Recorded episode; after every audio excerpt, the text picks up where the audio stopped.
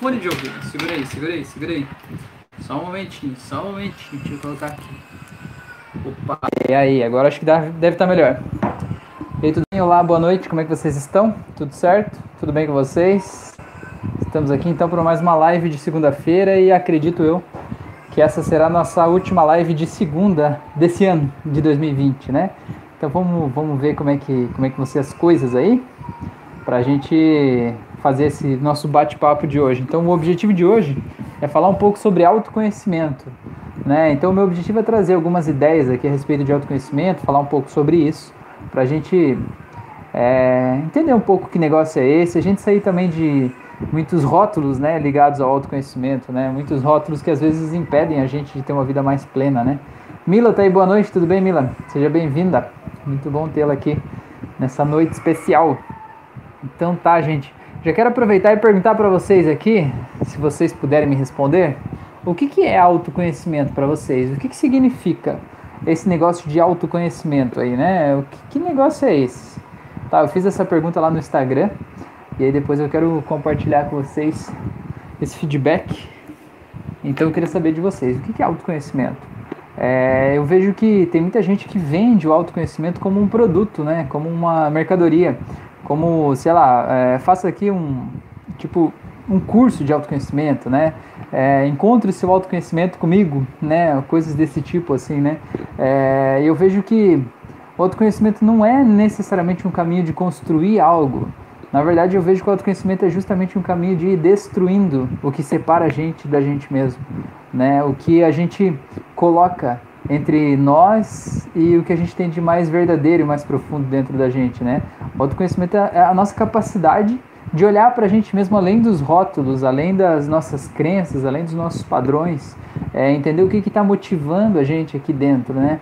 O que, que nos motiva a fazer o que a gente faz, acordar de manhã, o que nos motiva a tomar as decisões, o que, que é realmente importante para a gente e o que, que a gente acha que é importante, né? E também que o autoconhecimento, ele não é um lugar aonde a gente vai chegar. Eu acho que isso é uma coisa muito importante. O autoconhecimento, ele é um, um horizonte, sabe? Ele é uma decisão. Eu vejo que o autoconhecimento é uma decisão, uma decisão que a gente decide buscar se conhecer, a gente decide buscar se melhorar, a gente decide assumir a responsabilidade pela nossa própria vida, para parar de culpar as outras pessoas pelos nossos problemas, pelas nossas aflições, parar de culpar as pessoas por elas não é, seguirem as nossas recomendações, né? A gente decide assumir a responsabilidade pela nossa própria vida e entender o que que motiva, né? O que que faz a gente agir do jeito que age. Então, para mim, o autoconhecimento é isso, né? É basicamente isso. Existe um caminho grande, muitas vezes, né? De desconstrução para a gente chegar é, até a gente de volta, né? A Mila falou ali que o autoconhecimento é entender o seu próprio ser, a sua própria caminhada.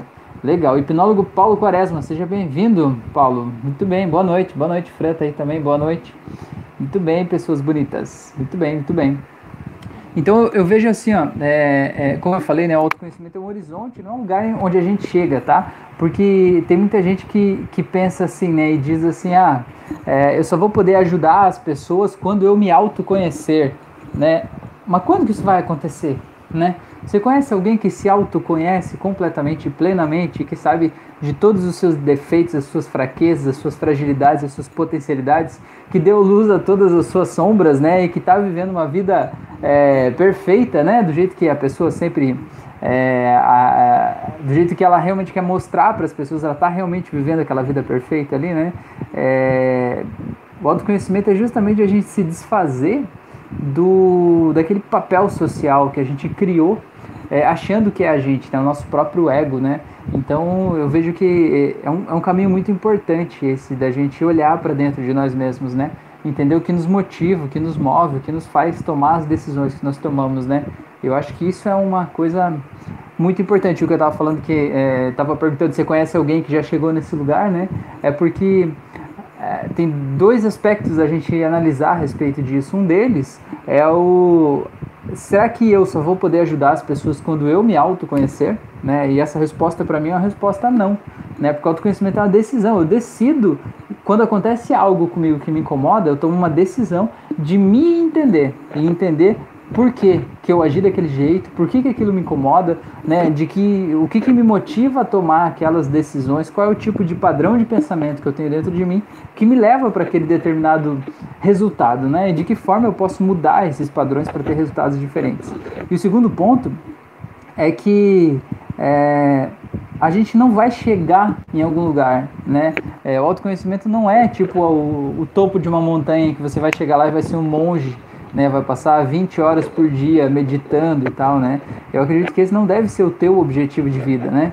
É, você está vendo essa live aqui agora, você provavelmente tem uma vida, é, não vamos dizer assim, uma vida com outras atribuições. Talvez você tenha família, talvez você tenha carreira, talvez você tenha é, outras obrigações para fazer, né? Que você é, construiu ao redor da, da sua casa, da sua identidade, né? E talvez você não esteja buscando largar tudo isso para ir viver apenas de, de meditação, né? Num, num, num monastério ou algo assim, né? E nada contra quem faz isso, mas o que eu estou querendo dizer é que às vezes quando a gente não consegue chegar num nível profundo do tipo, ah, eu não consigo ficar 10 horas por dia meditando, fazendo tal coisa, retiros e práticas espirituais, então quer dizer que eu não faço nada.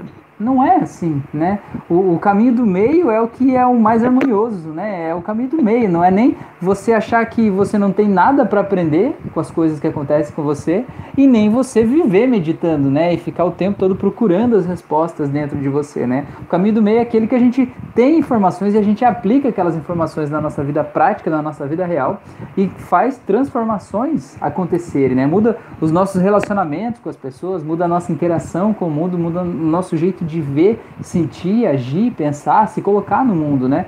Então eu vejo que o autoconhecimento é o principal caminho da libertação, né? Da nossa libertação interna, assim, porque quando a gente se conhece, ninguém mente pra gente, sabe? Ninguém diz assim, olha, para você resolver isso, você vai ter que fazer tal coisa, vai ter que fazer tal prática, você vai ter que fazer não sei o que lá porque você consegue se ouvir, sabe, ouvir as suas verdades internas e saber o que faz sentido para você e o que não faz, né? Então, é, o que, deixa eu só finalizar esse raciocínio aqui, que o que eu quero dizer é que é, o autoconhecimento não é um lugar onde você vai chegar. E, às vezes a gente desmerece toda a evolução, toda a caminhada que a gente teve até aqui, porque eu ainda não estou lá no pico da montanha X, né? E o que eu quero te dizer é que você provavelmente nunca vai chegar no pico dessa montanha aqui, né? É, nesse momento, nessa encarnação, desse jeito, com essa vida, né? Não porque você não mereça, mas é porque o papel, nosso papel aqui, né? Enquanto a gente está aqui vivendo essa vida, é justamente esse, né? Evoluir, procurar se entender mais, né? Tentar ser a melhor pessoa que a gente pode ser, né? E não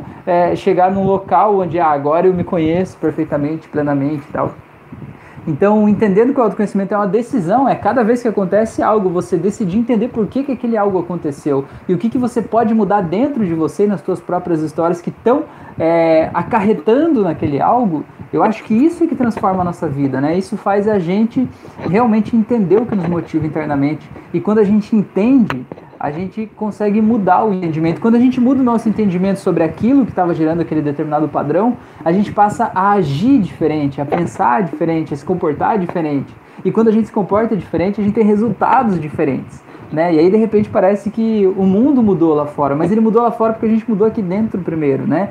E quantas pessoas, quantas pessoas querem que o mundo à sua volta mude sem que elas precisem mudar nada, sabe? Eu, eu, várias pessoas às vezes entram em contato comigo para fazer terapia, né, ou algo assim, e ela tem um problema X lá. Eu digo assim, você consegue perceber que esse problema, talvez o que você está fazendo, né, o jeito que você está falando, se comportando, agindo, pode estar tá interferindo no resultado, interferindo no que a outra pessoa está te dizendo, né, interferindo nesse evento que está acontecendo aí na tua vida que te desagrada. E a pessoa diz assim, não, não tem nada a ver comigo, o problema é o outro, porque o outro é que tem que mudar, porque ele é assim e tal. E eu ainda tento explicar para a pessoa. Agora, se isso não faz sentido para a pessoa, eu sinto muito. Eu simplesmente digo, olha, eu não posso te ajudar, né? Porque na minha filosofia interna, né, no meu mundo, no meu mapa mental, a gente só pode mudar o que a gente tem poder para mudar, né? Então, quando a gente diz assim, ah, a, o problema da minha vida é minha esposa, ou é o meu filho, ou é o meu marido, ou é o meu patrão, eu tiro de mim o poder de mudar a minha própria vida. Sério? Certo? Eu saio de ator, né, de personagem principal da minha própria vida e passo a ser coadjuvante. A, a passo ainda a ser vítima, né? Porque é o outro que faz mal para mim. Eu me coloco no papel de coitadinho, né? Pobrezinho de mim, ruim é o outro que fica aqui me xingando, né?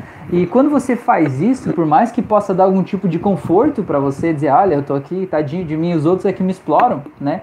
Embora te dê algum tipo de conforto, aquilo te mantém preso lá. Sabe por quê? Porque se o problema é o outro e o outro nunca mudar na vida inteira, você vai passar uma vida inteira de dor, sofrimento, aflição e agonia porque a culpa é do outro. Entende o que eu quero dizer? Então eu vejo que o autoconhecimento é o único caminho que tira a gente dessa roda maluca aí que faz a gente ficar repetindo ciclos, sabe? Que nem, por exemplo, pessoas que têm um problema de relacionamento, encontram só relacionamentos abusivos, encontram pessoas que é, xingam elas, que agridem ou que fazem é, coisas é, ruins, assim, de certa forma, desmerecem, tiram a autoestima, né? É, e é, não é um ou dois ou três relacionamentos, é uma rotina, né? A pessoa, aquilo vira um ciclo, né? Sempre que ela sai de um relacionamento, ela encontra outro que é pior do que o anterior ainda, né? É, por quê?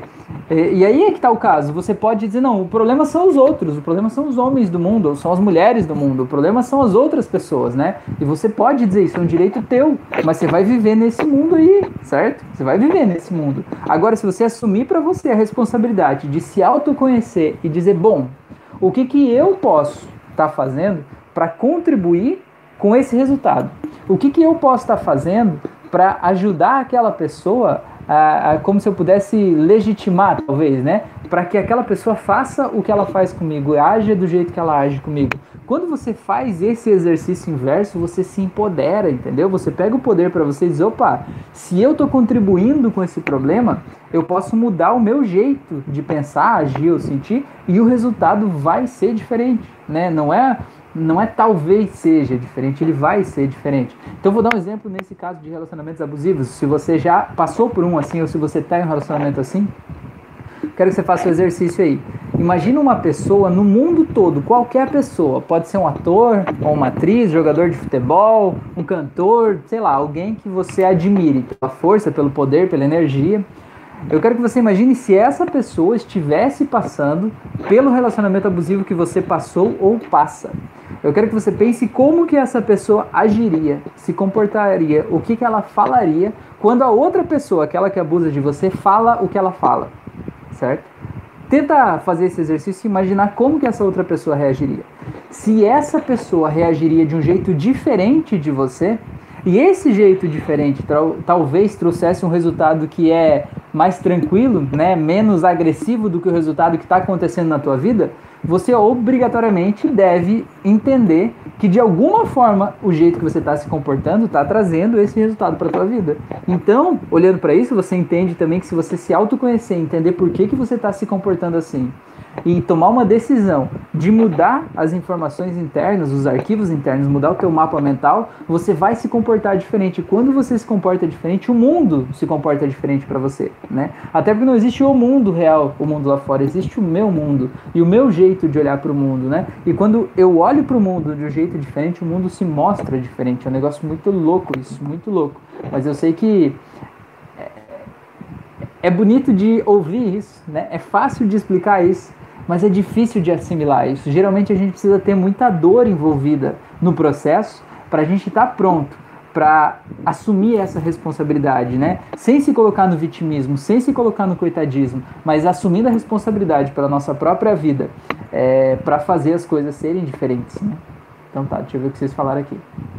A Mila falou: acredito que ajudar, conviver com outras pessoas contribui para o autoconhecimento.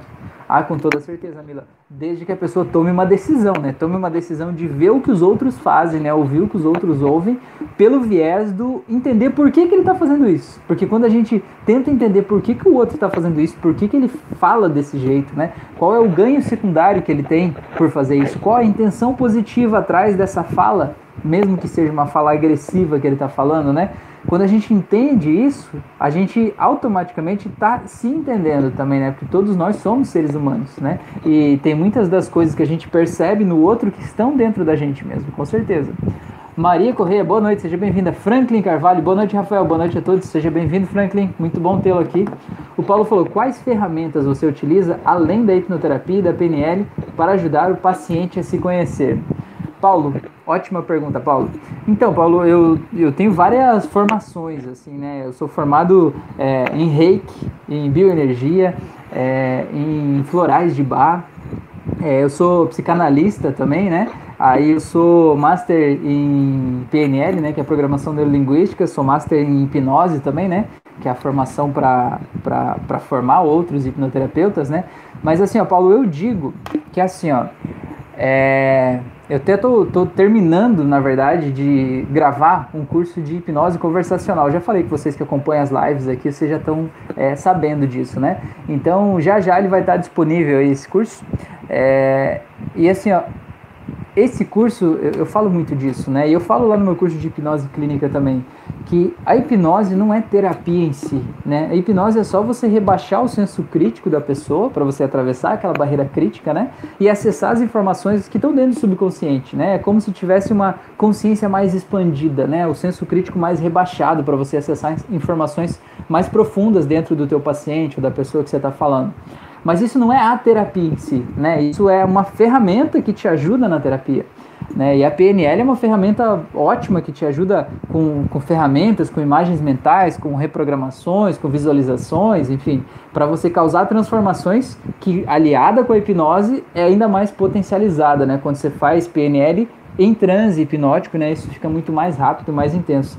Mas eu digo assim, a terapia em si, eu vejo que é a nossa experiência de vida, né? É a nossa bagagem, é o que a gente viveu até aqui, né? Então, quantas vezes eu estou fazendo uma sessão com as pessoas eu acabo misturando tudo, acabo misturando filosofia com poesia, com letra de música, com experiências que eu vivi, com experiências de pessoas que eu atendi, né? O que eu sempre tento entender no processo é qual é a intenção positiva, sabe, que tem por trás de cada pessoa. Cada pessoa que está te agredindo, ela está querendo algo bom, seja algo bom para ela ou ela está querendo bem de, um outro, de uma outra forma, né? E eu vejo que rastrear a intenção positiva por trás de cada ato é o que mais é, abre as portas, abre as mentes, porque quando a gente está envolvido num processo que gera algum tipo de ansiedade, angústia, mal-estar, alguma coisa assim, é, a gente não consegue ver aquela, aquele cenário de uma forma dissociada, né? A gente acaba sempre meio que preso ali naquela forma de ver, é, associado ao fato, né? Porque tem emoções envolvidas com a gente. E quando é, é, a gente consegue olhar de fora isso e consegue entender por que, que o outro está fazendo o que o outro está fazendo, é incrível como na terapia as pessoas chegam a conclusões que, quando a gente olha de fora, são óbvias, mas quando a gente está lá dentro, embrulhado no meio daquele balaio de gato ali, não são tão óbvias assim, né? A gente está amarrado lá, a gente está preso lá no meio de, disso ali tudo, né? É, então eu vejo que é, o que o que eu mais uso como terapia é a experiência de vida. É a experiência de vida mesmo. E eu acho que a experiência de vida, ela vem justamente do autoconhecimento. Porque o que é autoconhecimento? É assim, ó, é, eu, já contei aqui em outros momentos, né? Eu, eu não faço terapia, né? Não estou fazendo essas lives e, e, fazendo as terapias, enfim, dando curso de hipnose e tal, porque eu decidi fazer isso, né? Não foi tipo assim, ah, tava lá nos 18 anos, ah, deixa eu ver o que, que eu vou fazer da vida, deixa eu ver, fazer um teste vocacional e deu lá, você deve ser hipnoterapeuta. Não foi assim, né? A grande maioria dos meus alunos aqui também não é assim, né? Você está vivendo a tua vida normal, fazendo outras coisas, tendo a tua profissão de outra, outra área e de repente dá tudo errado, né? Dá tudo ruim. E aí você está lá embrulhado num processo né, de autossabotagem, de vitimização, de mal-estar, né, é, de fracasso, seja financeiro, amoroso, da área da saúde, né? No meu caso foi financeiro, né? Eu contei já essa história aqui e foi um momento muito complicado para mim, sabe? Então eu vejo quando a pessoa ela chega para mim e me diz assim, Rafael, é, eu estou me sentindo muito mal, sabe? Eu não tenho forças nem para sair da cama. Né? Eu consigo olhar nos olhos dessa pessoa e dizer para ela com integridade assim, eu sei o que é isso, né? Já tive aí, né? Eu sei como é que é isso. É, e, e, pessoas que têm ansiedade, achando que vai acontecer algo muito ruim, algo muito ruim. Até recebi uma mensagem aqui agora de um caso. Eu não vou contar esse caso aqui hoje, mas depois que tudo se resolver, eu vou contar esse caso para vocês, tá? É, não vai ser hoje, vou deixar a curiosidade. Outro dia eu conto para vocês essa história de uma pessoa que me procurou por causa de uma auto-hipnose lá do, do YouTube. Ela me mandou uma mensagem no Instagram e eu tava, a gente estava conversando ali, tá? É, É, então, quando o momento que eu passei muito foi muito de muita ansiedade também, sabe? A sensação de meu estômago tava parece que borbulhando aqui dentro, sabe? Eu tava queimando aqui por dentro, assim, eu não conseguia dormir de noite pensando que eu tinha contas para pagar e que eu não tinha dinheiro para pagar aquelas contas, eu não tinha ideia de onde eu ia tirar aquele dinheiro, né? Passando mal, imaginando que, meu Deus, eu tinha credores, que eu tive uma empresa e a empresa acabou ficando com os problemas financeiros lá e tal, né? E meus pais me criaram com aquela ideia de a coisa mais importante que você tem na tua vida é o teu nome, a tua imagem, a tua honra e tal. E de repente eu tava devendo, sei lá, em torno de uns 100 mil reais ali, eu não tinha ideia de onde eu ia tirar aquilo ali, né? E eu tava devendo para um monte de gente lá e me sentindo caloteiro, né? E eu falo isso aqui tranquilamente para as pessoas, né? Sem sem vergonha de falar sobre isso, porque foi aquele momento que me habilitou a fazer o que eu faço hoje, né? É, de, de, entender realmente a dor da pessoa de dentro. Não é tipo assim, ah, eu vou, ah, você tem um problema X, vou pegar uma tabela aqui, vem que, que doença se encaixa o teu problema, ah, tá aqui, vamos tratar dessa forma. Não é assim, a gente, eu, eu vejo assim que o, o que gera a terapia em si, o que gera a pessoa se perdoar e se respeitar e se autoconhecer é a empatia sabe? É olhar nos olhos. O Carl Rogers, não sei se vocês conhecem o Carl Rogers, ele foi um dos maiores psicólogos norte-americanos, né? Ele criou uma, uma corrente é, mais ligada à psicologia positiva, assim, né? É, ele fala uma coisa que eu acho eu, mudou minha vida quando eu entendi aquilo, sabe? Mudou minha vida e mudou a vida de vários pacientes meus. Eu vejo isso acontecendo na prática, aquilo que ele falou. Ele fala assim: todo mundo pensa coisas das quais tem vergonha de pensar certo? E você que está vendo essa live, você também pensa coisas que você não queria pensar e que você não aceita pensar essas coisas. Você acha que não deveria ser assim, mas é um pensamento automático que vem na tua cabeça, né? É, e ele fala assim: quando a pessoa é, ela recrimina e condena demais esses pensamentos, ela acaba criando problemas na vida dela a partir desses pensamentos que estão aí na mente dela, né? E quando ela consegue falar isso para uma outra pessoa e essa outra pessoa aceita aquele pensamento como um pensamento legítimo, um pensamento que faz sentido existir ali naquele momento, que não deve ser condenado, é um pensamento que existe e que tem razão de ser, a pessoa ela pode se aceitar a partir do momento que o outro aceita aquilo que ela renega nela. Fez sentido para você? Eu penso uma besteira e por causa daquela besteira eu acho que eu sou uma pessoa imprópria, impura, né? Que eu não deveria pensar isso. Aí quando eu conto aquilo para uma outra pessoa, outra pessoa diz: "Não, mas na vida que você está levando, do jeito que você está vivendo, é natural você pensar isso. Eu, se estivesse no teu lugar, pensaria a mesma coisa, né? Aí a pessoa consegue se aceitar. Não quer dizer que aquele pensamento que ela pensou, ela vai ter que colocar aquilo em prática, seja lá o que for, né? Porque quando a gente fala de coisas impróprias, é, a gente ouve de tudo na terapia. É, mas não quer dizer que ela precise colocar aquilo em prática, mas quer dizer que ela pode se aceitar a partir do olhar do outro, né? E eu tento é, levar isso muito, colocar isso muito em prática na terapia, né? De, de fazer a pessoa se aceitar, sabe? De tentar olhar a situação a partir dos olhos dela e validar aquilo que ela está sentindo naquele momento. Porque gente para julgar a gente tem muita gente dizendo que a gente é impróprio, impuro, que a gente é pecador, que a gente está errado, que a gente não deve fazer isso, não deve fazer aquilo. Né? E quanto mais a gente se julga e se condena, mais a gente se afunda no meio de um processo é, ruim. Né? Então, vou dar um exemplo: pessoas que usam drogas ou pessoas que usam álcool, por exemplo. É, o álcool é uma fuga, né? principalmente o álcool é uma fuga.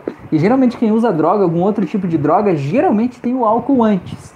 Tipo assim, o álcool é o gatilho que leva para uma droga mais pesada, como cocaína ou como outra coisa. Por quê? Porque o álcool ele tem uma função no nosso cérebro que ele diminui um pouco a conexão do nosso cérebro, né, como um todo, com o córtex pré-frontal, que é aqui na frente, que é responsável pela nossa lógica, razão, responsável pelo nosso autocontrole, responsável por refrear os nossos impulsos. E quando o álcool vai ali, mina essa ligação, a pessoa fica muito mais suscetível aos seus impulsos. Então, você, quem que você não conhece que é uma pessoa que quando bebe um pouco, ela passa da conta? Né? Ela, ela fala besteira, ela passa vergonha, ela dança, ela é uma pessoa tímida, ela começa a dançar, começa a fazer outras coisas. Por quê? Porque é o, o córtex pré-frontal dela, parte da lógica, da razão, que está repreendendo ela, impedindo ela de fazer as coisas que seriam mais naturais para ela, vamos dizer assim, as coisas que ela tem desejo de fazer. E quando ela está sob o efeito do álcool, ela faz aquelas coisas. Então, o álcool, pelo fato de tirar esse excesso de julgamento que você tem sobre você mesmo, ele gera uma satisfação grande em muitas pessoas, né? Então, por isso que a pessoa ela tá lá, quando ela tem o vício em álcool, né? Ela tá lá vivendo a vida dela e de repente ela sente um impulso tão grande que quando ela vê, ela já está é, ingerindo álcool. Por quê? Porque ele causa uma, um, uma leve, assim, um, um bem-estar, entendeu? É como se tirasse aquele juiz algoz que estava ali dizendo você não pode, você é um burro, você é um idiota, você faz tudo errado, você é feio, você nunca vai dar certo. É como se desligasse um pouco esse juiz, entendeu? E aí, durante o efeito do álcool, a pessoa se sente um pouco melhor, ela tem a fuga daquela realidade que ela tá. Só que o que, que acontece depois que passa o efeito do álcool, ela volta para a realidade dela. Além daquele juiz voltar com tudo, ele ainda vem, olha, você de novo foi fraco, você foi beber, você não serve para nada, porque você não sei o que lá, porque você está destruindo a tua família, porque você está jogando teu dinheiro fora, porque você não sei o que lá, né? E aquele juiz vem mais forte. E o que, que a pessoa vai fazer? Ela de novo vai buscar aquela, aquele momento de tranquilidade ali, né? Então eu vejo assim, a pessoa que ela está passando por um processo de muita aflição, ansiedade, depressão, tristeza ou algum tipo de vício, né? O vício, eu sempre digo, ele não é o problema. O vício já é a solução que você encontrou para o problema. É o jeito que você encontrou de descarregar aquela ansiedade, aquele medo, aquela aflição para você não explodir, né? É, essas pessoas precisam de muito acolhimento, porque elas já têm um juiz muito grande dentro da cabeça delas, né? Você não está ali para julgar elas, para condenar ou para dizer que está errado o que elas estão fazendo, né? Aquilo ali é o jeito que ela achou para se manter viva, para sobreviver, entende? Então você tem que, né? Não que você tem que, né? Mas o que eu aprendi com a minha experiência é que o melhor caminho é você validar aquilo no mundo da pessoa dizer, olha, isso que você está fazendo tá ótimo, tá ótimo, tá perfeito, que bom que você encontrou esse caminho para dar conta dessa ansiedade, desse mal-estar, né? Então o que, que a gente precisa tratar? A gente precisa tratar a ansiedade, tratar a tristeza, tratar esse juiz algoz que está aí te matando por dentro. E você vai entender que quando você consegue diminuir o nível de autoexigência que essa pessoa tem, né, a exigência que ela faz dela mesma, a condenação que ela tem dela mesma, ela não precisa mais de tanta fuga representada pelo álcool, pelas drogas ou por outras coisas, né? E aquilo fica um processo mais natural, né? Então tem gente que faz terapia, por exemplo, só de aversão, tipo, ah, a pessoa fuma, Aí ele vai lá e faz uma terapia só para a pessoa é, associar o cigarro a uma coisa muito nojenta. Então cria uma aversão ao cigarro. Às vezes você está matando uma pessoa ali, porque o cigarro às vezes é a única fonte de liberdade daquela pessoa ali, né, naquele momento, né? Então é uma coisa bem, bem complexa. É, não, não tão a fundo assim, né, como de, ah, tá matando uma pessoa, como eu falei, mas, por exemplo, até compartilhei nas, lá nos stories do Instagram um dia, é, que teve uma pessoa que me procurou que ela queria reduzir a compulsão dela por doces. Ela falou que o chocolate mesmo era coisa que incomodava muito ela, né? E obviamente a gente fez uma terapia para tratar as causas daquilo, né? Ressignificar a ansiedade e tudo mais, né? E ela disse assim: Olha, eu quero tirar o sabor que eu sinto do chocolate. Eu não quero sentir aquele gosto tão gostoso do chocolate mais, né? Porque é, eu quero diminuir essa percepção. Falei: Ótimo, vamos lá. Aí a gente foi lá e diminuiu a percepção do sabor que ela tinha do chocolate. Aí passou um tempo assim, Rafael, eu preciso da tua ajuda, Rafael. Eu preciso sentir o sabor de chocolate de novo, porque ele era a minha maior fonte de prazer da minha vida, né? O chocolate era a coisa mais incrível que tinha ali, de alguma forma me trazia tanto bem-estar que eu preciso disso de volta. Tem como? Eu falei, tem, óbvio, tranquilo, né? É porque assim, a, é, é, esse é o caso de entender, né? O chocolate não era o problema. O chocolate é onde ela estava descarregando as frustrações da vida, né? E depois que ela ressignificou aquilo ali, não quer dizer também que você nunca mais vai ter outra frustração nem nada, mas quer dizer que ela queria sentir aquele prazer ali, de certa forma, né? Então é uma coisa muito, muito louca como a nossa mente funciona, como a gente busca prazer e como a gente busca é, assimilar as coisas de um jeito diferente, né? Eu acho muito legal. Tá, deixa eu ver o que vocês falaram aqui, vamos voltar. É... A Maria falou, conhece a ti próprio, de Confúcio, legal. Carol, boa noite pessoal, boa noite Carol, seja bem-vinda. Maria falou: os orientais desenvolveram conhecimento filosófico bastante que conduz o homem a transformações profundas. Tiveram bons resultados. Pois é, Maria, isso é uma coisa interessante, né? A gente vive no mundo ocidental, né, aqui no Brasil. É, e é, aqui, né, principalmente nos últimos 100 anos, a gente desenvolveu muito a medicina alopática, né? O que, que é a medicina alopática?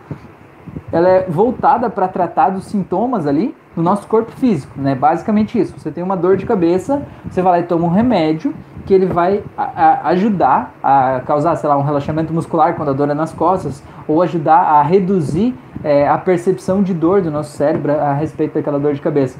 Mas essa medicina, ela não tem, né, essa medicina que a gente tem aqui no Ocidente, ela não é voltada geralmente para entender qual é a causa daquilo ali, né? A não ser que seja uma outra causa física, tipo, ah, você tem um problema no fígado que é causado por um problema lá em outro lugar, né? Mas essa medicina, ela tem o objetivo, né, de olhar para o corpo físico, perceber o problema e tentar corrigir aquele problema por meio de medicamentos, né? Por meio de é, hormônios, por meio de uma substituição química ali, né? Ou de um processo físico mesmo de lá e fazer um corte e tirar fisicamente algo que está com problema ali dentro. Mas é, é, no nosso mundo ocidental a gente não leva muito a sério a causa emocional das doenças, que no mundo oriental é muito comum, né? No mundo oriental isso é coisa normal, assim, sabe? É, é, é, uma coisa que faz parte da, da rotina, né? Você tentar entender, né, que as tuas emoções estão somatizando no teu corpo e que tem causas emocionais que levam aos problemas físicos, né? Então a gente está aprendendo ainda nesse processo, né? Não que a gente não saiba, é, a gente sempre soube disso, mas o desenvolvimento que a ciência teve com os equipamentos né, nos últimos anos, é, esse desenvolvimento da ciência fez a gente conseguir ver as doenças fisicamente melhor ali com microscópicos, com microscópios, com equipamentos de laboratório, enfim, né? Isso fez a gente talvez criar uma percepção de que a gente pode resolver tudo apenas pelo viés físico, né? É, e é muito legal a gente complementar essa visão tentando entender a causa emocional disso, né? Como, por exemplo, um câncer, né? Por que aquele câncer está lá? E por que que às vezes mesmo a medicina fazendo tudo o que pode, né? Fazendo quimioterapia, fazendo inclusive uma cirurgia de ir lá e extrair o câncer fisicamente, por que que ele volta ali, naquele mesmo lugar, né? O que que... Tipo, ah, o câncer é uma coisa que geneticamente você pode ter uma pré-disposição, né? O câncer ele começa porque uma célula começa a se duplicar de um jeito diferente, né? É, começa a metabolizar de um jeito diferente. Ele tá, mas o que, que faz ela fazer isso, né? Por que, que ela começa desse jeito, né? Já que não é uma coisa que se pega, né? Então, e a gente sabe que existem padrões familiares que são padrões emocionais que acabam interferindo nisso, mas na hora realmente que a gente está lá, a gente prefere aqui no Ocidente acreditar que nada disso tem a ver, que essa história de emoções interferindo no corpo físico é só uma conversa para boi dormir, no final das contas, né? Isso vale só na teoria. O meu problema é real, o meu problema eu vi lá no, no exame de raio-x, então o meu problema ali só pode ser resolvido assim, né? E, e talvez você até esteja certo, talvez. Mas talvez você precise ou deva ver aquele problema físico que está acontecendo ali como um sinal que o teu corpo está te dando de algo que você não está querendo olhar, né? É, e talvez você já está com esse problema justamente porque você não quis olhar e não quis se conhecer, né? E aí ele explodiu aí no teu corpo, né? O Paulo falou grato, valeu Renata, boa noite, seja bem-vinda. Maria falou, é, eles são muito introspectivos, nós ocidentais muito extrovertidos. Perdemos-nos na mundanidade, perdemos a concentração necessária para nos centrar em nós próprios. É isso aí. Jonathan falou: gosto muito dos seus vídeos, me ajudou muito. Que legal, Jonathan. Muito bom que você está aqui, obrigado. Débora Alves, cheguei. Que bom que você está aí, Débora. Seja bem-vinda. Paulo falou: como você trata as pacientes que perto dos 40 anos ainda querem inconscientemente o amor negado dos pais e não se sentem preparadas para serem mães, embora queiram? Bah, Paulo, que pergunta, hein? Paulo, já tratei pessoas assim, hein? Já tratei mesmo. E, Paulo, na verdade, eu vou. Eu acho que até vou gravar uma auto-hipnose aqui pro canal. É, pro meu canal aqui. Porque, assim, ó, ultimamente, eu senti que eu tenho bolado uma metáfora para ajudar as pessoas a curar a relação com os pais que tem dado muito certo, viu? Eu vou te dizer que é como se eu fosse é, aprimorando essa metáfora ao longo do tempo, né? Cada vez eu coloco mais coisas ali é, e e é incrível, as pessoas choram muito nessa metáfora, sabe? Eu lembro uma vez que eu estava fazendo essa metáfora com uma, uma pessoa, é, um rapaz que ele tinha mais ou menos a mesma idade que eu, né? E eu é, conduzindo ele. E aí tava ali para falar do relacionamento com os pais e tal, e umas coisas que tinha ali que precisavam ser curadas, né? Curadas dentro da história de vida dele, né? E uma hora eu tava falando assim, né, como uma coisa que o pai ou a mãe tinha que dizer para ele, né? É, e eu falando como se fosse, né? A pessoa falando. E foi incrível que tava ele chorando de lado de lá e eu chorando do lado de cá. Foi uma coisa incrível, porque é, toda pessoa que a gente trata, trata a gente também, né? Não tem como a gente não se ver naquela circunstância, naquela situação ali, né? E foi uma experiência muito louca. Mas o que eu vejo assim, ó, é, Paulo, é, a pessoa hoje, como adulta, ela provavelmente aos 40 anos de idade, ela já entendeu que os pais na infância foram o melhor que eles puderam. Provavelmente ela já entendeu isso. Né? E ela entende que o pai precisava trabalhar porque ele precisava de dinheiro e que pelo fato dele trabalhar tanto ele chegava em casa cansado e ele não podia dar tanta atenção. Ela entende também que o pai ele foi criado pelo avô. Se ela conheceu o avô, ela talvez entenda que aquele avô não era das pessoas mais agradáveis, das pessoas mais de pegar no colo, de dar beijinho, de demonstrar carinho, né? E que talvez ela entenda que os pais dela, eles não receberam esse tipo de amor, de colo, de aconchego, de afago, de pegar no colo, sabe? Assim, foi uma criação talvez mais distante. Talvez entendendo tudo isso, ela já entenda que os pais não podiam dar para ela algo que eles não sabiam, que os pais estavam replicando como pais o relacionamento que eles tiveram como filhos, né? E acabavam sendo distantes da mesma forma. Só que o que, que eu vejo nesse processo, o que, que eu vejo que a hipnose é tão importante para isso? Porque ela, adulta, pode entender isso. Mas a versão dela, criança de 5 anos, que esperava que o pai fosse lá dar um beijinho de boa noite, ou esperava que o pai tivesse mais presente na vida dela, aquela lá ainda não entendeu isso. Provavelmente ainda não. Então o que, que eu faço? E, pela viés da hipnose, né? É, eu faço a pessoa voltar para a infância. É, geralmente, assim, a pessoa já tem um problema com os pais, ela já traz essa situação para terapia, né? Eu digo, ó, volta lá para quando esse problema começou. E geralmente é um caso, assim, que a pessoa se sentiu abandonada, se sentiu rejeitada, se sentiu deixada de lado, algo do tipo. E aí, volta lá, ressignifica aquele, aquele fato específico lá com submodalidade, já que a gente voltou para o primeiro fato é, e aí a gente faz, eu sempre digo assim, para essa pessoa adulta, né, de hoje, ver a criança dela, pegar pela mão a criança lá de 4, 5 anos, não sei que idade que é, né, e ver os pais dela daquela época na frente. E ali vou fazendo uma terapia de ressignificação para que aquela criança consiga ver tudo o que essa adulta já sabe, mas que ela ainda não assimilou, né? E eu ainda vou colocando outros elementos, e vou criando umas imagens mentais, pegando, colocando todas as imagens de dor que aquela criança compartilha com os pais, e aí a gente dá fim naquela tela e cria uma outra tela positiva com imagens de colo, de carinho, de aconchego, imagens de bons momentos que por mais que a pessoa ela não se lembre de que existiram bons momentos, porque às vezes ela é, a, a, criação foi tão traumática que ela acha que não aconteceu nada de bom, que a relação com os pais foi terrível. Mas quando você volta lá pelo viés da, da hipnose, né, pelo subconsciente, e chega lá e reescreve aquela história, as imagens começam a brotar de vários bons momentos que aconteceram, né? E aí a gente deixa essa tela bem positiva, bem forte, da fina tela antiga, e realmente a pessoa consegue curar aquela relação, né? Mudar o relacionamento dela com os pais e se sentir preenchida. Eu sempre gosto muito de usar uma metáfora, uma energia, né? Usar uma metáfora de que há uma energia dos pais, que é o amor que eles têm por essa criança e que talvez eles nunca conseguiram demonstrar isso, mas que nesse momento ele pode entrar como uma energia no peito, preenchendo o coração dessa dessa pessoa, preenchendo de amor incondicional, de carinho. Às vezes eu falo que o coração, para ela sentir como se o coração tivesse várias repartições e um desses espaços aí é o amor do pai, outro espaço é para o amor da mãe, outro espaço é o amor de um irmão, outro espaço é o amor próprio. E eu digo para essa pessoa sentir cada um desses espaços sendo preenchido com a cor é, de uma energia especial lá do pai, ou da mãe, ou do irmão, né? Para que ela se sinta preenchida de um jeito que ela nunca conseguiu se sentir na vida, né? É, buscando esse, esse amor próprio e tal. E tem, tem feito é, muito bem para as pessoas, né? É, mas se tiver outra, outra forma de, de fazer isso aí, é, conta aí pra gente também que eu acho que é muito, muito válido, né? Sempre muito válido isso aí, a gente trocar experiências assim, né? É muito bom. Tá, é, vamos ver. O Caio tá aí também. Boa noite, Caio. Muito bem. Paulo, respondi tua pergunta, Paulo? Ficou, ficou, ficou claro aí? Tem, ou, tem mais alguma, alguma coisa aí a respeito desse aspecto? Falou grato. Beleza, valeu.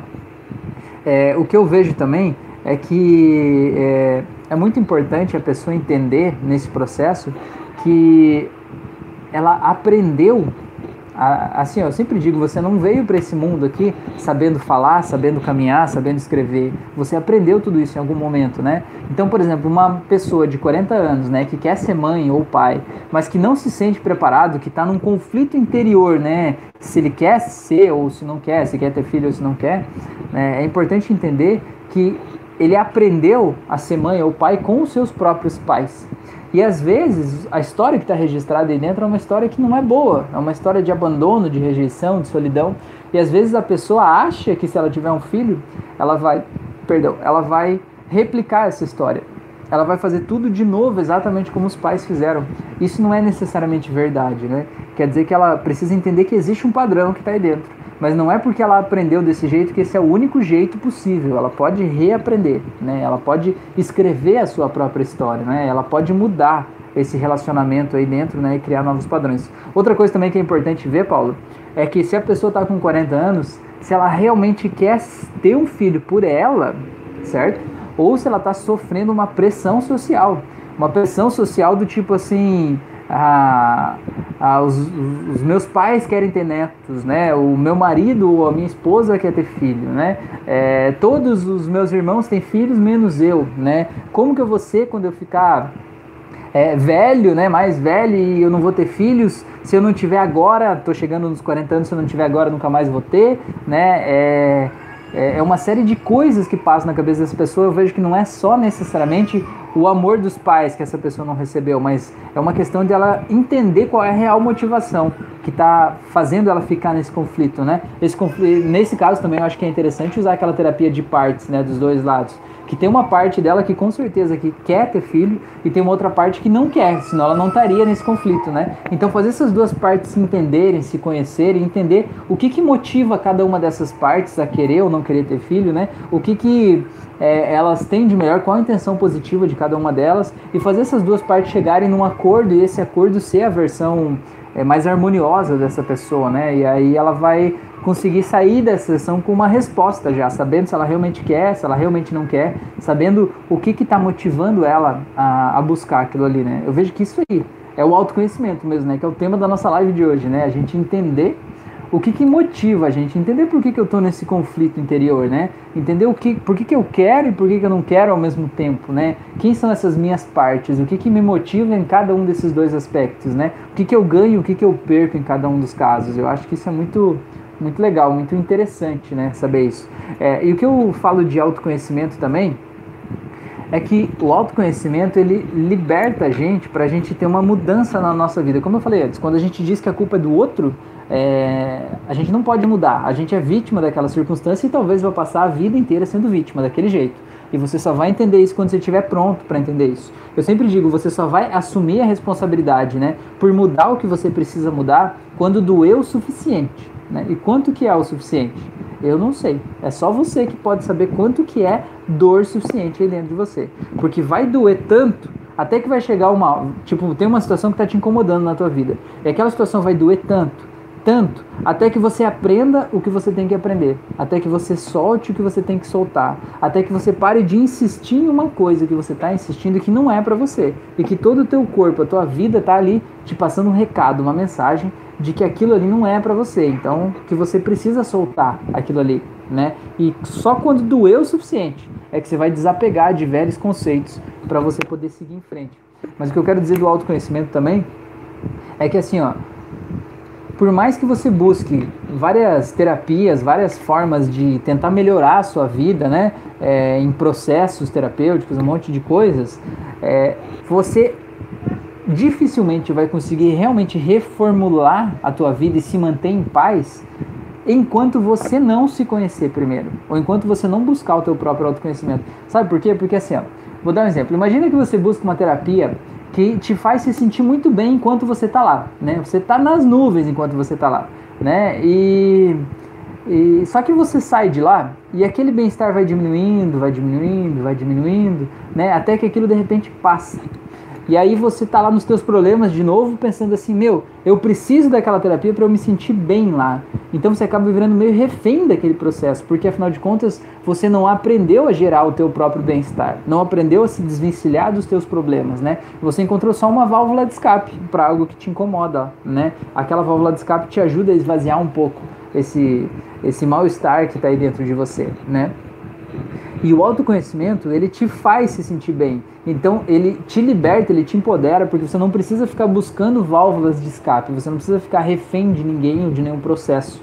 Você simplesmente, aquele mal-estar não fica se acumulando dentro de você, porque você aprende a como mudar o teu jeito de olhar para a vida para não gerar aquele mal-estar ali dentro, né? Você entende que o mal-estar tá pelo teu jeito de olhar para aquela situação, que quando você olha para a situação de jeito diferente, ele simplesmente não está mais ali. E você consegue ter uma vida mais leve, mais harmoniosa, né? De forma automática. É, fazer uma metáfora, é que nem você ir buscar uma terapia que te ajuda naquele momento pontual, mas não te ensina a mudar.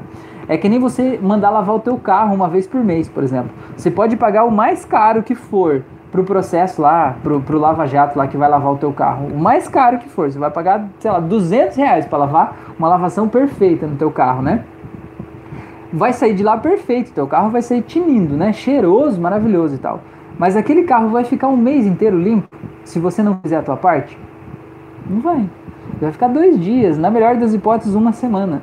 Agora, se você não fizer a tua parte de manter ele limpo, ele vai se sujando, ele vai se sujando até que vai virar uma nhaca de novo, do mesmo jeito que estava, entendeu? É, você vai lá comer salgadinho no carro, né? Entrar com o pé cheio de barro, aquelas coisas todas, vai sujar tudo. Se você não mantiver limpo, né? Se você achar que a responsabilidade pela limpeza do teu carro é da empresa que você manda lavar uma vez por mês, né? Você vai viver a maior parte do teu mês, três das quatro semanas do teu mês, você vai passar em um carro sujo e talvez culpando a empresa porque ela não fez, né? Mas no final das contas é você que não está fazendo a tua parte. Você está terceirizando a tua saúde mental, a tua saúde, né? O teu bem-estar para uma outra pessoa, para um outro processo, para uma outra coisa, né? É como mais ou menos esse processo aí, né? Não sei se isso faz sentido para vocês essa metáfora aí do carro, mas para mim faz muita diferença, assim, né? Você se empoderar e dizer, porra, sou eu que sujo isso aqui. Ou mesmo que outras pessoas sujem, né? Eu posso manter isso aqui limpo, né? Se todo dia eu tirar umas folhinhas que entraram ali, eu tirar um barro, passar um, sei lá, não precisa todo dia, mas sempre que eu ver uma sujeira eu tirar ela, né? Eu olhar para a sujeira e dizer, porra, essa sujeira não combina com esse carro limpo. Se eu tomar essa decisão for lá e tirar ela, o carro vai se manter muito mais limpo do que eu ir lá e fazer um processo, né? Uma vez por mês lá que vai fazer é, algo assim tão, tão profundo desse jeito, assim, né? Então não sei se isso faz sentido para vocês, não sei se vocês estão caladinhos aqui hoje, pessoas, contem para mim. É, estamos em 46 minutos já. É, eu queria dizer para vocês que eu acredito que essa aqui é a nossa última live de segunda desse ano. É, eu vou fazer mais a live de quinta agora, né, na quinta-feira. Mas aí na próxima segunda, já vai ser depois do dia 20, ali, não sei que dia que é.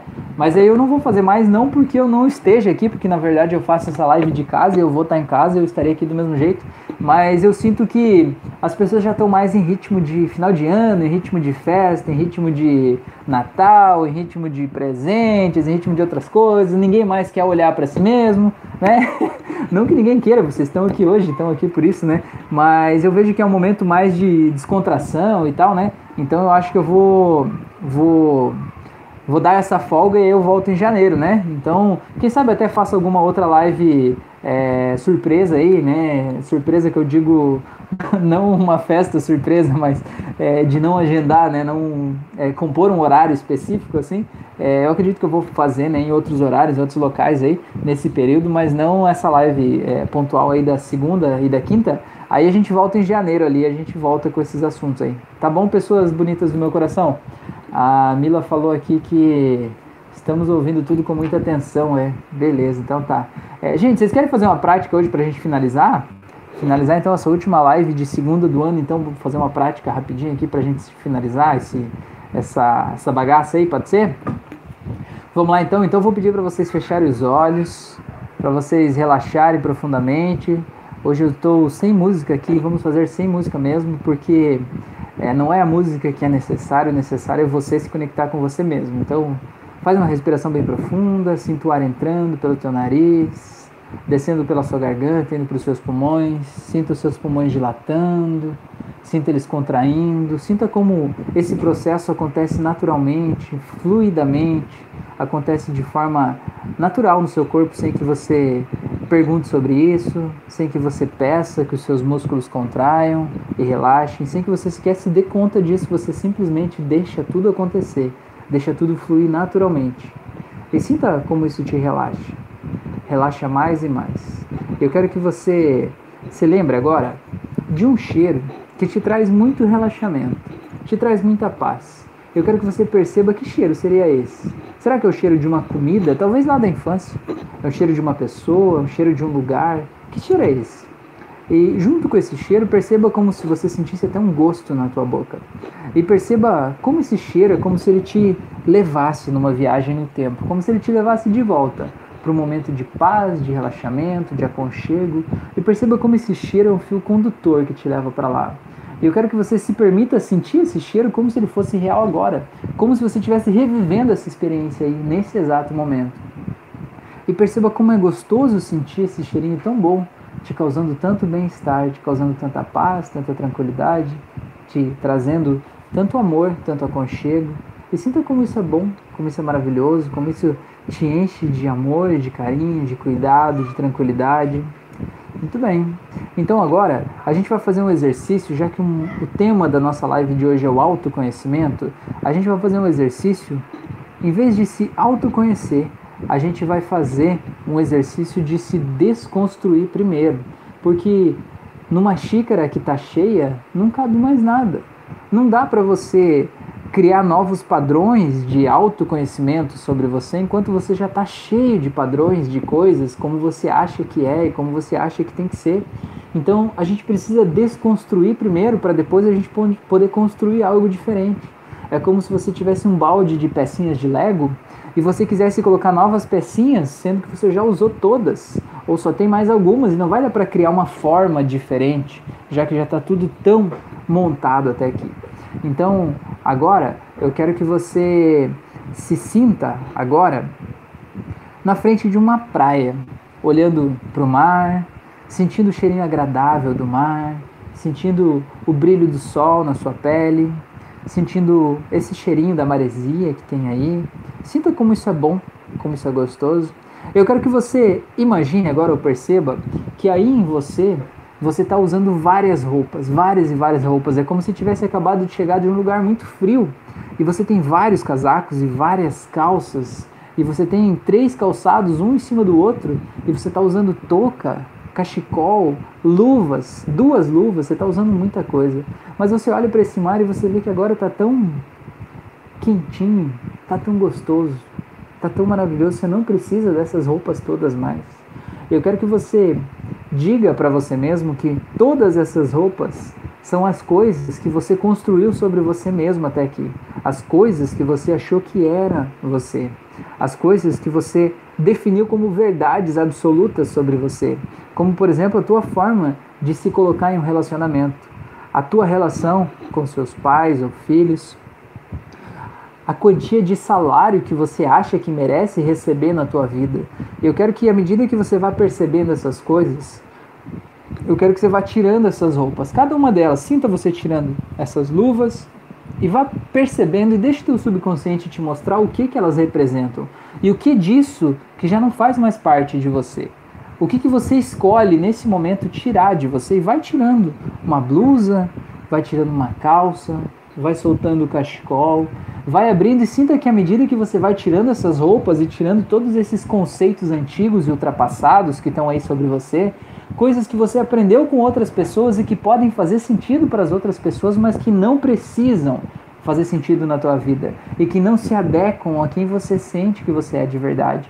Então vá tirando tudo isso daí, pré-conceitos que você tem sobre os outros, conceitos colocados com base no medo medo imposto por sistemas de crenças, por sistemas que de alguma forma te fazem achar que você tem que obrigatoriamente seguir por um determinado caminho para que você não vá, sei lá, para o inferno, para um lugar ruim, para um lugar errado, né? Então, vá se desvencilhando de todas as crenças impostas pelo medo sobre você, vá tirando tudo isso por meio dessas roupas. E a hora que você tirar todas essas roupas, eu quero que você se permita dar um passo para o lado e ver aquele, amonto, aquele amontoado de roupas aí no chão.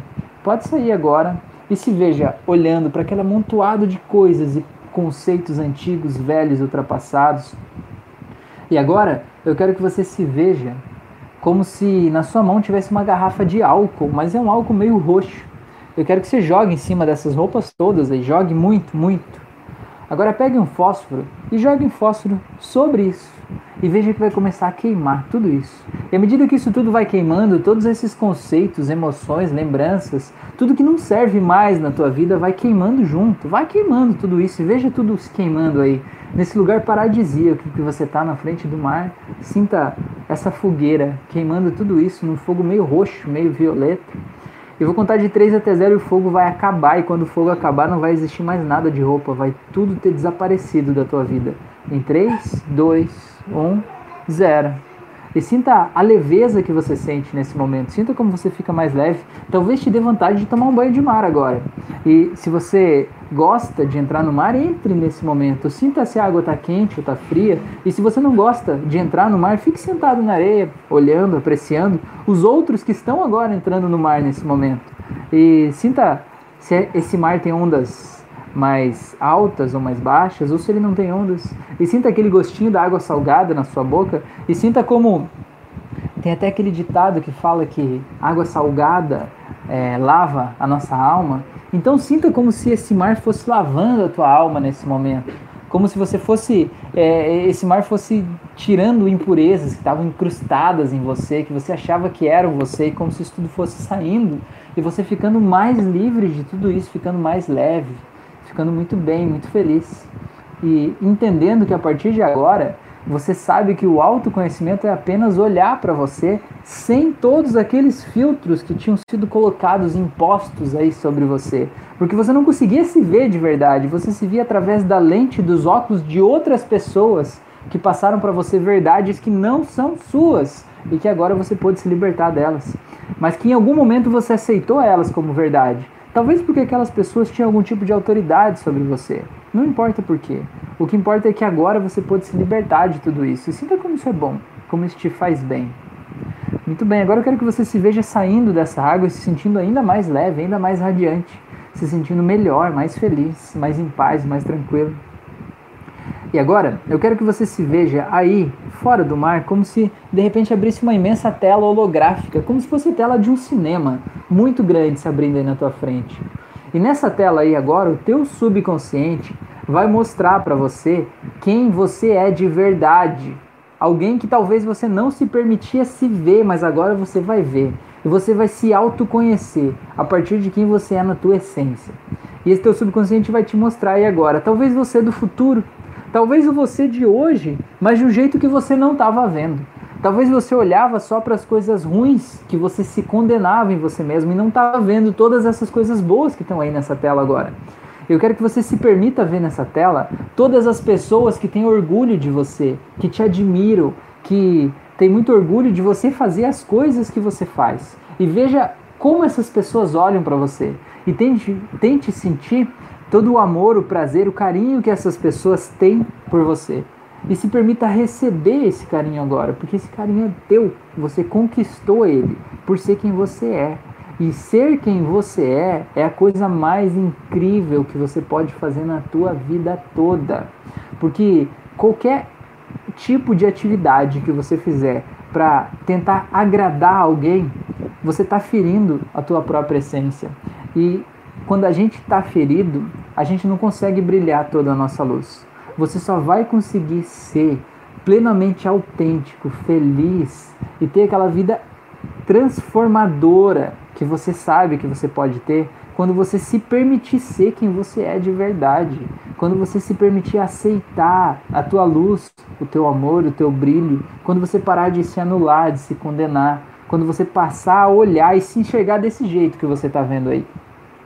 E agora eu quero que você olhe para essa tela e sinta como é essa pessoa aí. E veja como é essa tua versão maravilhosa. E veja você sorrindo. E sinta-se olhando nos olhos dessa pessoa se tem espaço para ansiedade, para medo, para dor, para angústia, para tristeza. E olhando para isso, eu quero que você defina essa imagem que você está vendo aí agora como uma representação real de você mesmo. E a partir de agora, sempre que você pensar sobre você mesmo, você vai se ver desse jeito aí. Porque se é quem você é de verdade, não interessa a história de merda que você estava contando sobre você antes. Essa aí é a pessoa real que você é. E a partir de agora, sempre que você agir e se comportar, vai ser de acordo com isso que você está vendo aí. E não mais com aquilo que você estava contando sobre você antes. Porque aquilo que você estava contando era uma pessoa pequena, era uma história que o teu ego criou para te manter embaixo. E você não precisa mais estar embaixo, porque você é tudo isso que você está vendo aí. E sinta como é gostoso eu vou contar de 3 até 0, e no 0 eu quero que você se imagine mergulhando nessa tela e virando essa pessoa aí. E sentindo o prazer de ser essa pessoa que está aí. Em 3, 2, 1, 0 agora.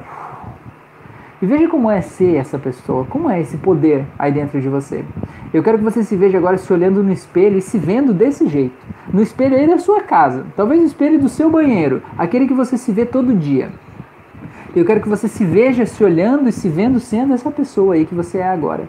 E perceba como o fato de você se olhar no seu espelho e ver essa nova pessoa faz essa nova personalidade se tornar real e ser trazida para a tua realidade, para o teu dia a dia a partir de agora.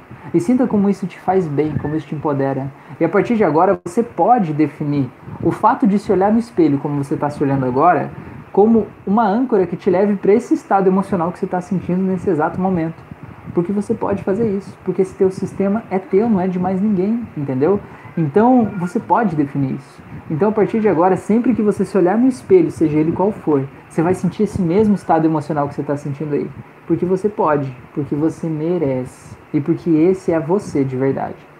E para você saber que essa transformação aconteceu e ela é permanente, eu vou contar de 1 até 7. E no 7 você vai poder abrir os olhos trazendo essa mesma sensação aqui e agora para você enquanto está ouvindo essa live. Simplesmente traga isso tudo em um, vai voltando, dois, vai trazendo essa sensação pro agora, pro aqui e agora, três, se sentindo ainda mais presente, ainda mais forte, ainda mais leve mais feliz. 4 vem voltando mais e mais, se sentindo muito bem. 5 vem voltando e se preenchendo de amor, de poder pessoal. 6 vem voltando mais e mais e se sentindo muito feliz, sabendo que algo muito poderoso aconteceu e saindo desse estado de transe. Agora 7. Pode abrir os olhos, seja bem-vindo, seja bem-vinda de volta. Quero saber de vocês aí como é que foi essa experiência. Contem aqui para mim, isso é muito importante, tá? A gente saber esse feedback aí de vocês. Enquanto isso, já vou fazer aquele meu convite básico, né? Então, gente, aqui na descrição desse vídeo tem os links, tá? Eu tenho um curso gratuito de hipnose clínica, de formação de hipnoterapeutas no meu canal do YouTube. É só você fazer as aulas que eu te dou até o certificado de graça, tá? Eu tenho um curso de hipnose clássica, que é para você aprender hipnose do zero. É, eu tenho um curso de hipnose e PNL aplicadas ao controle da ansiedade. Então, se você é uma pessoa muito ansiosa ou se você atende pessoas ansiosas, esse curso é incrível tanto para profissionais como para pessoas é, é, comuns, digamos assim, que estão tentando entender sua própria ansiedade, com várias ferramentas práticas aplicáveis a como controlar a ansiedade no seu dia a dia, né? É, eu tenho é, se você está ouvindo essa live pelo Spotify, te convido para vir assistir comigo ao vivo toda segunda e quinta à noite, às 9h36 da noite no YouTube. Então, como eu falei agora, em dezembro, eu não vou fazer lives agora, segunda e quinta, essas duas últimas do ano, mas em janeiro eu volto, né? É, então a gente vai continuar fazendo essas lives aí ao vivo, tá? Essa aqui é a live de número 69 pela minha conta do Spotify. Olha só, esse ano então fiz 69 lives, é bastante, né? Bastante bastante entrega de conteúdo aqui, né? Bastante relacionamento, bastante troca, né? E eu sei que tem muita gente aí que me manda mensagens e que teve suas vidas transformadas aí só nesse nosso bate-papo aqui. Eu fico muito feliz de saber isso, né? Fico até emocionado de, de saber isso, que de alguma forma eu tô ajudando, né? Tantas pessoas aí que eu nem conheço, né? Isso é muito legal, muito importante. É como se a gente decide colocar uma roda girar, né? E essa roda vai girando e ela vai só aumentando. É um negócio muito louco, muito legal. Te convido também para me seguir nas outras redes sociais. Eu estou no YouTube, no Instagram, no Spotify, no Facebook, no Telegram, estou em vários locais. Cada mídia eu coloco conteúdos diferentes. Então é legal você me seguir aí para é, é, acessar né, todos esses conteúdos que tem por aí, tá bom? Deixa eu ver o que mais que eu tenho para dizer. Ah, eu também faço sessões de hipnose clínica presencialmente ou à distância, né? A eficácia é a mesma. Então, se você quiser fazer uma sessão de hipnose clínica comigo individual, né? Me manda uma mensagem lá no Instagram, no direct do Instagram. Aí a gente conversa, combina certinho sobre como fazer. Tá bom? É, acho que é isso, né? Por hoje eu acho que é isso. Deixa eu ver o que vocês falaram aqui. Agradeço demais por vocês estarem aqui, né? É, o pessoal que me acompanha aqui nas lives de segunda, gratidão imensa, né? Por esse ano de tanto aprendizado, tanta troca, né? Foi um ano incrível, muito bom. Vamos ver aqui. A Isa Simões, vai fazer falta. Ainda bem que tem muito conteúdo acumulado para ouvir no Spotify e assistir aqui. Parabéns, obrigado, muito bom te ouvir. Que bom, Isa, gratidão por você estar aqui, muito bom.